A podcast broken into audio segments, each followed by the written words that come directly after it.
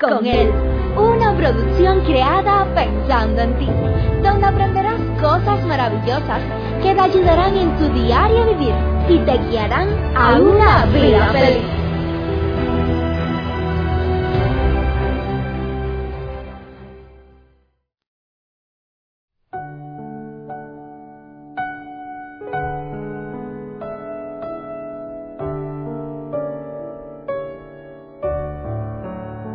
¿Cuántas veces en la vida hemos visto alguna película? Aquellos que ven novela han visto su novela.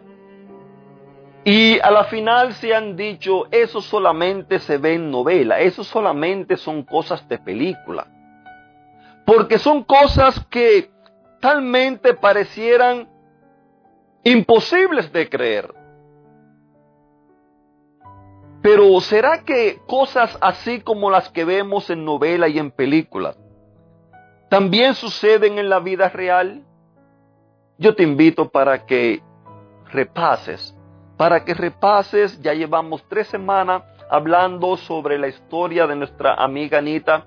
Hoy vamos a terminar, pero puedes entrar allí, puedes buscar en, en Anchor, en ebook, pueden buscar en Facebook, pueden entrar en su buscador de Google y poner allí Vívela con él, Ariel Delgado.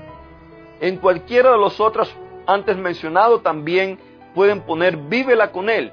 Y allí le va a salir los audios. Si ponen en Facebook mi nombre, Ariel Delgado, le va a llevar solamente a lo escrito, a los textos pero a la final tiene un link el cual lo va a llevar también a los audios. ¿Por qué le digo esto?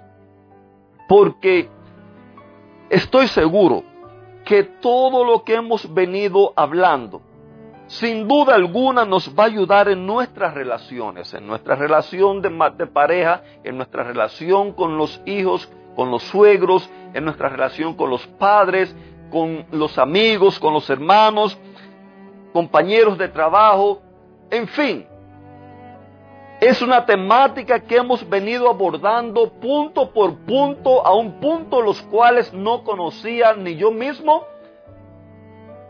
Allí podemos aprender cómo tratar con aquellos que son difíciles de tratar, cómo tratar con aquellos que nos hacen daño, con aquellos que nos imponen el sufrimiento, cómo tratar con aquellos que nos defraudan, con aquellos que prometieron amar, que han prometido estar con nosotros todos los días y cuando venimos a ver nos dan la puñalada por la espalda. Allí vamos a aprender muchas cosas, las cuales sin duda alguna nos ayudarán a vivir una vida feliz.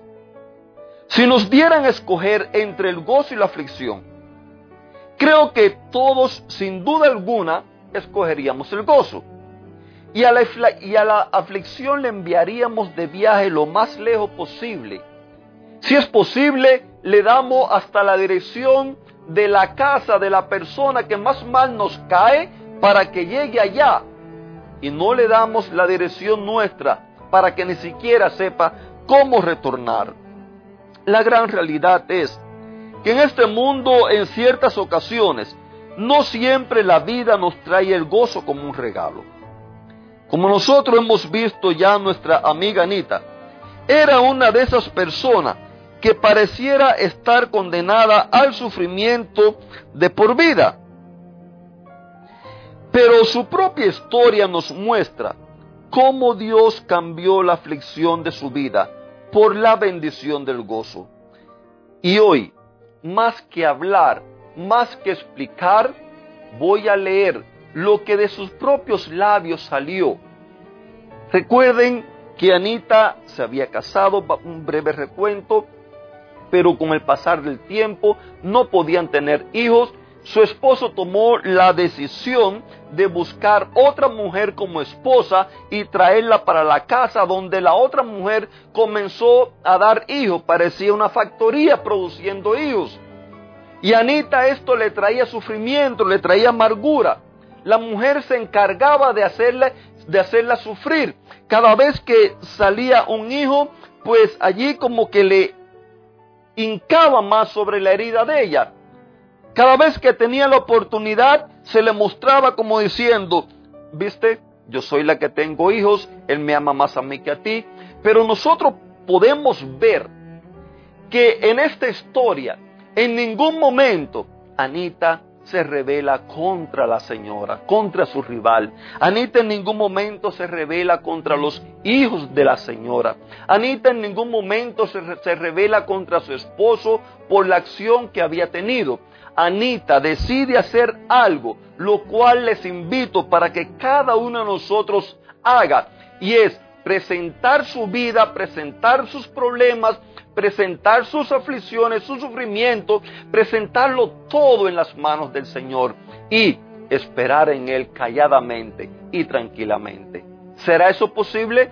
Yo sé que es un poco difícil, pero si tú aprendes a caminar con Dios, si tú aprendes a relacionarte con Él, si tú aprendes a hacer de Jesús tu amigo, en todas las cosas, lo que tú vayas a hacer en tu vida, yo estoy seguro que Él te da la paz, Él te da la paciencia, Él te da la tranquilidad que tú y yo necesitamos para esperar tranquilamente a que Dios haga su voluntad como Él quiera. Mira lo que dice Anita. Señor, yo me alegro en ti de corazón, porque tú me has dado nuevas fuerzas. Ahora puedo hablar contra mis enemigos, porque tú me has ayudado. Estoy alegre Nadie es santo como tú, Señor. Nadie protege como tú, Dios mío. Nadie hay fuera de ti. Que nadie hable con orgullo. Que nadie se jacte demasiado. Porque el Señor es el Dios que todo lo sabe. Él pesa y juzga lo que hace el hombre.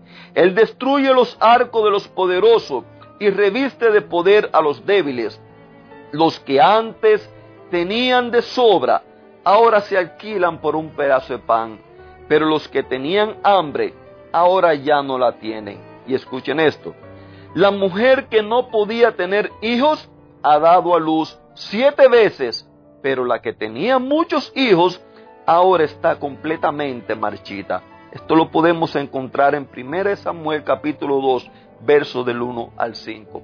Querida familia, si usted pensaba que solamente al final de la historia, el bueno que se había pasado la vida sufriendo tenía la victoria y el malo que había pasado toda la vida haciendo sufrir, entonces era derrotado. Si usted pensaba que eso solamente se veía en novelas, en películas, permítame decirle que en la vida real también se ve.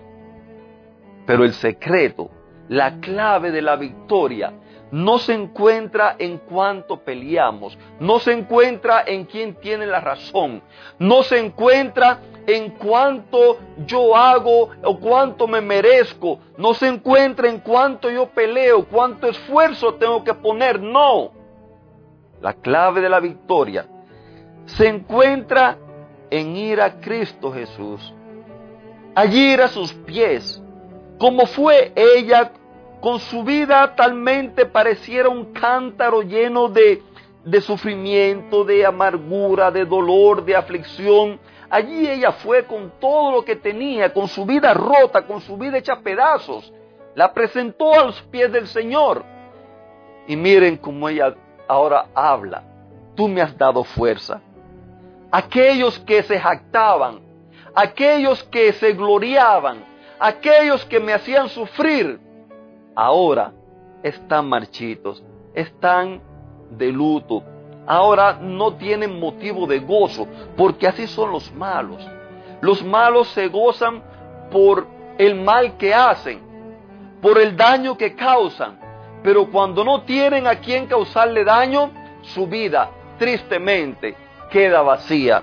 Queridos amigos, por el contrario, aunque tengas que sufrir, aunque haya momentos de dificultad en la vida, pero si ponemos nuestra vida, nuestra confianza completamente en Dios, lo primero que Dios promete es darnos gozo, darnos amor, darnos paz, darnos paciencia. Y una persona que viva con estas características, a pesar que la vida aparentemente no le vaya bien, pero esa persona va a tener gozo aún en medio de la aflicción. Va a tener gozo aún en los momentos de dificultad, porque el gozo no depende de las cosas que tenemos, de las cosas que adquirimos. El gozo depende de una persona que se llama Cristo Jesús. Y cuando Cristo Jesús esté en tu vida, tu vida será una vida llena de gozo. Te mando un fuerte abrazo, que Dios te bendiga.